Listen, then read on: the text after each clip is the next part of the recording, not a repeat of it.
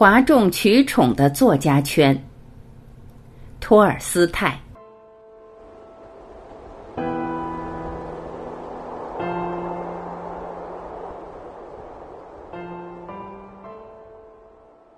有机会，我要讲一讲我的生活史。我青年时代十年的生活史，既感人又有教义。我看许许多多人都有同样的体验。我真心诚意想做一个好人，但我年轻，有多种欲望。当我追求美好的东西时，我穷穷一身，十分孤单。每当我企图表现出构成我最真诚的希望的那一切，即成为一个道德高尚的人，我遇到的是轻蔑和嘲笑。而只要我迷恋于卑劣的情欲，别人便来称赞我、鼓励我。虚荣、权欲、自私、淫欲、骄傲、愤怒、报复，所有这一切都受到尊敬。沉湎于这些欲望，我就像一个成年人了。我便感觉到别人对我是满意的。那位抚养过我的善良的姑妈，一个非常纯洁的人，老是对我说。她最希望我与有夫之妇发生关系，他希望我还能得到另一种幸福，即成为副官，最好是皇帝的副官。而最大的幸福，则是我和一位非常富有的姑娘结婚，并因此而获得奴隶，越多越好。想到这几年，我不能不感到可怕、厌恶和内心的痛苦。在打仗的时候，我杀过人，为了置人于死地而挑起决斗。我赌博、挥霍、吞没农民的劳动果实，处罚他们，过着淫荡的生活，吹牛撒谎、欺骗、偷盗，形形色色的通奸、酗酒、暴力、杀人，没有一种罪行我没有干过。为此，我得到夸奖。我的同辈过去和现在都认为我是一个道德比较高尚的人。我这样过了十年。当时我出于虚荣、自私和骄傲开始写作，在写作中，我的所作所为与生活中完全相同。为了猎取名利，这是我写作的目的。我必须把美隐藏起来，而去表现丑。我就是这样做的。有多少次我在作品中以淡漠甚至轻微的讽刺做掩护，千方百计地把自己的构成我的生活目标的对善良的追求隐藏起来。而且我达到了目的，大家都称赞我。我二十六岁，于战争结束后回到彼得堡，和作家们有了来往，他们把我当作自己人，奉承我。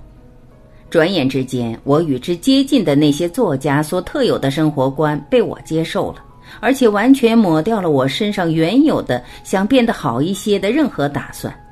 这些观点为我的放荡生活提供理论，并为之辩护。这些人，我在创作上的同行的人生观是：生命总是向前发展的。我们这些有见地的人是这种发展的主要参加者，而在有见地的人中间，最有影响的要算我们艺术家、诗人。我们的职责是教育人，为了不给自己一个合乎自然的问题。我知道什么能教人什么，就说这在理论上已经解决，不必追究。艺术家和诗人是在不知不觉间教育人。我被认为是一个非常出色的艺术家和诗人，因此我接受这种理论是很自然的。我是艺术家、诗人，我写作教育别人，连自己也不知道教的是什么。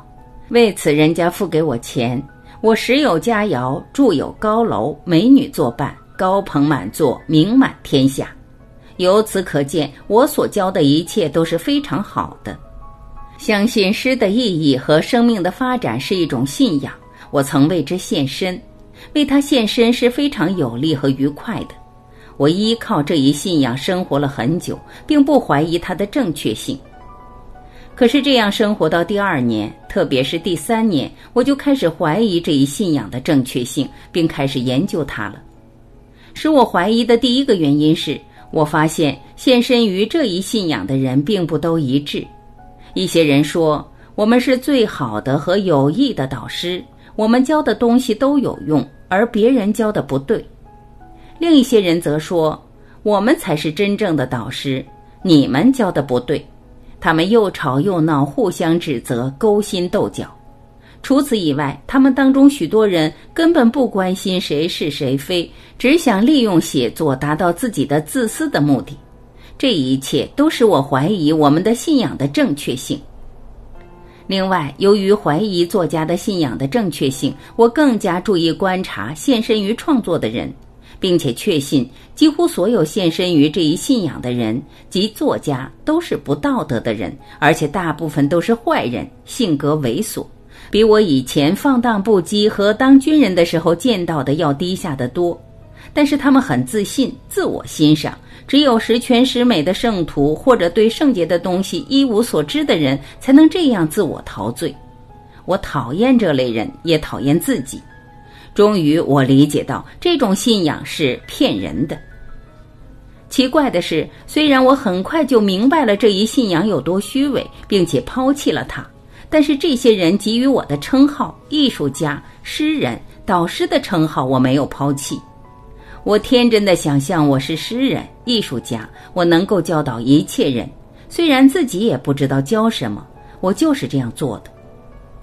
由于与这些人接近，我沾染上了一个新的弱点，近乎病态的骄傲与疯狂的自信。我相信我的职责是教导人们，虽然自己也不知道教什么。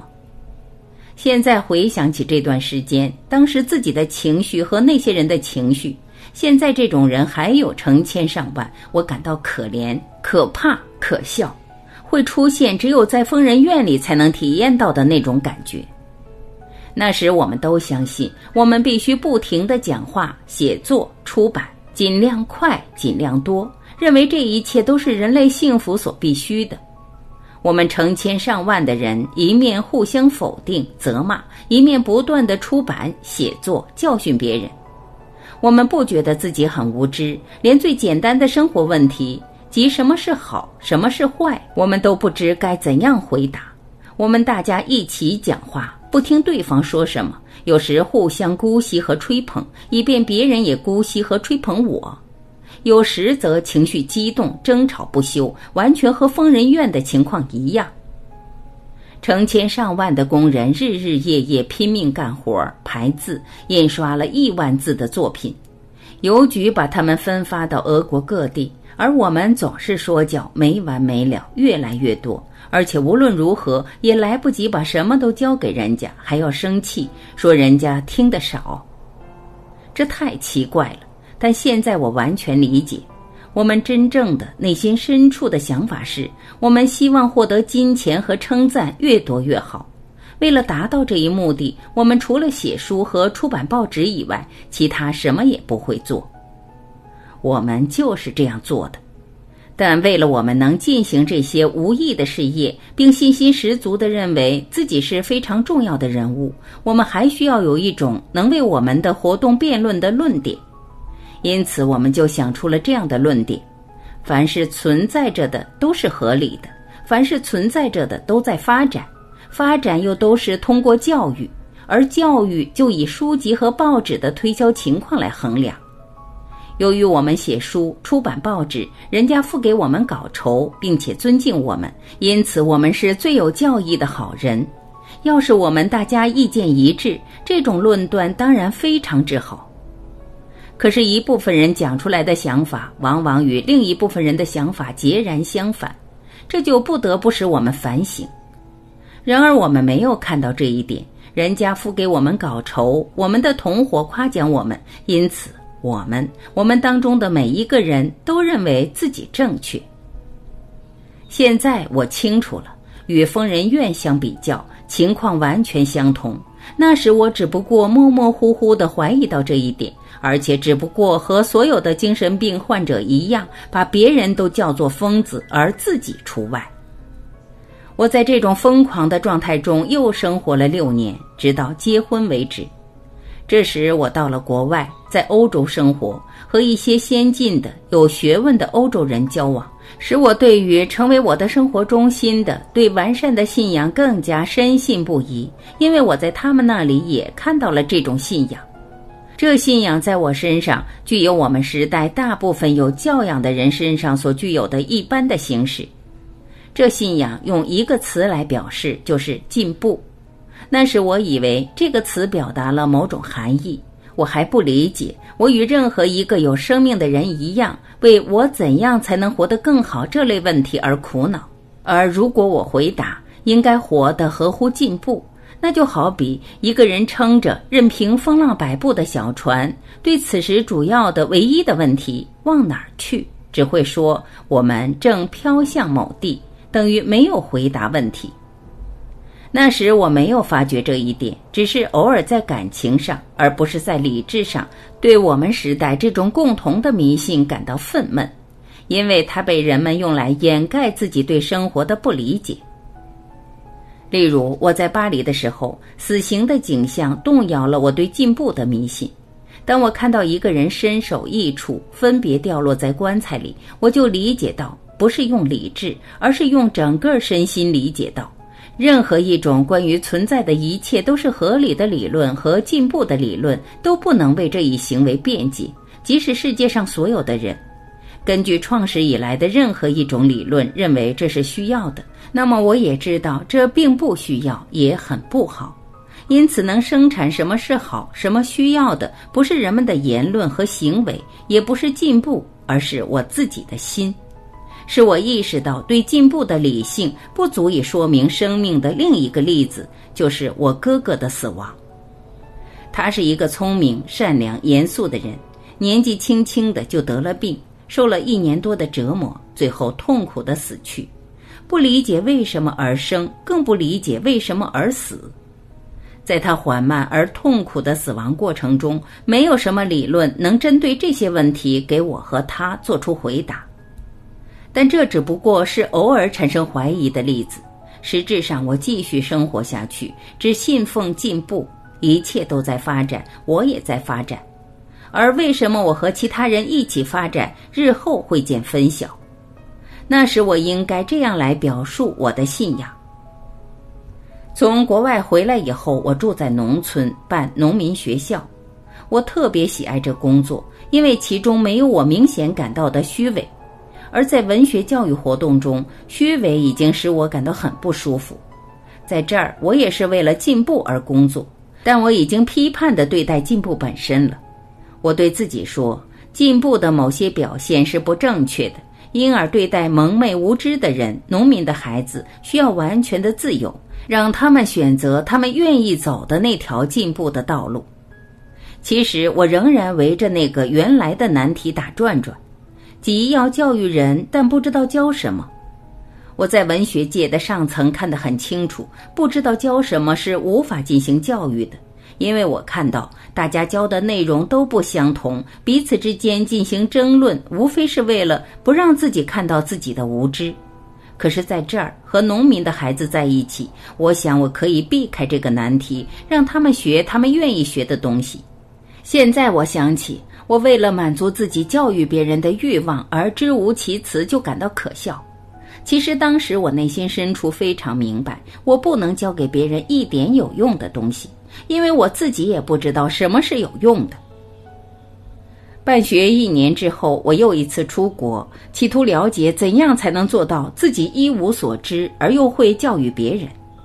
我觉得我在国外学到了这种本事。在掌握了全部奥妙之后，我便在解放农奴的那一年回到俄国，担任调停人的职务，同时在学校中教育没有文化的人和出版杂志教育有文化的人。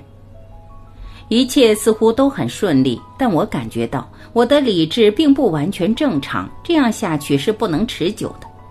当时我很可能陷入绝望的境地，就像我五十岁的时候那样。如果缺少了我还没有体验过，并且能使我找到出路的人生另一个方面，这就是家庭生活。有一年光景，我从事调停人的工作，办学校、出版杂志，尤因患无头绪而疲劳不堪。我为调停中的争执而苦恼，我的办学事业方向不明，我讨厌自己在杂志上的影响。这种影响无非是老一套。想教育大家，并掩盖自己不知道该教什么，结果我在精神上病得比肉体上更严重，于是抛弃了一切，跑到巴什基尔人的草原上去呼吸新鲜空气，喝马奶，过着动物一般的生活。从那里回来以后，我结了婚，幸福的家庭生活的新环境已经使我完全撇下了对生活的总目的的任何探索。在这段时期，我的全部生活都集中在家庭、妻子、孩子以及如何增加生活资料方面。对于完善的追求早已被对一般的完善和对进步的追求所代替，而现在又赤裸裸的被追求我家庭的最大幸福所代替了。就这样，又过了十五年。尽管在这十五年间，我认为创作毫无意义，我还是继续创作。我已经尝到了创作的甜头，尝到了花微不足道的劳动而换取大量稿酬和赞赏的甜头。于是我全力以赴，把它作为改善自己的物质条件和抹杀内心存在的关于自己和一般意义上的生活目的的任何问题的手段。我创作以我所认识到的唯一的真理，即应该活得使自己和家庭尽可能的幸福来教育大家。我这样活着，但是五年前我身上开始出现一种奇怪的现象。起先我有些迷惑不解。生命停顿了，似乎我不知道我该怎样活着，该做什么。我惶惶不安，心情抑郁。但这种时候一过去，我还像原来一样活着。后来迷惑不解的时刻越来越频繁，而且总是具有相同的形式。这种生命的停顿常常以相同的问题表现出来：为什么？那么以后会怎样？起先我以为这不过是一些无目的的不恰当的问题，我以为这一切并不新奇。如果我有时间，而且愿意解决这些问题，那并不需要花费很多气力。现在仅仅是因为我没有时间来考虑。要是我愿意，我一定能找到答案。但是这些问题越来越频繁的出现，越来越强烈的要求回答。这些缺乏答案的问题，就像一颗颗小点子落在一个地方，聚集成一个大的黑点，出现了像每一个内部患有不治之症的病人身上常见的现象。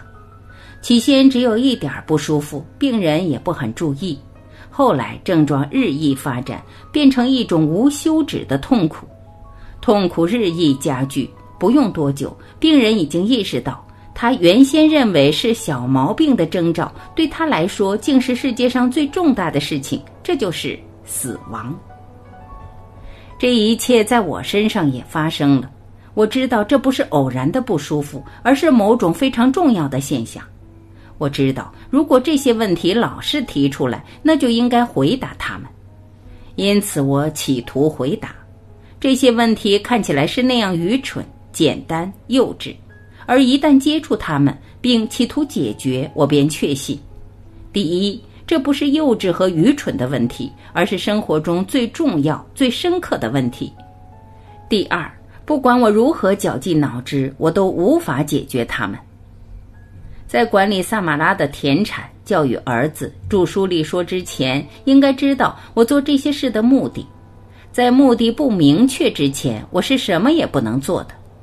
我对产业的一些想法当时非常吸引我，可是，在这些想法中间，突然会冒出这样一个问题：那么好吧，你在萨马拉省有六千俄亩土地，三百匹马，那又怎样呢？我完全呆住了，不知道怎样想下去。或者，当我考虑怎样教育孩子的时候，我会对自己说：为了什么目的？或者，当我谈论人民如何能得到福利的时候，我会突然对自己说：“与我有什么关系？”或者，当我想到我的作品给我带来的那种荣誉的时候，我会对自己说：“好吧，你的声誉比果戈里、普希金、莎士比亚、莫里埃，比世界上所有的作家都高，那又怎么样？”我什么都不能回答。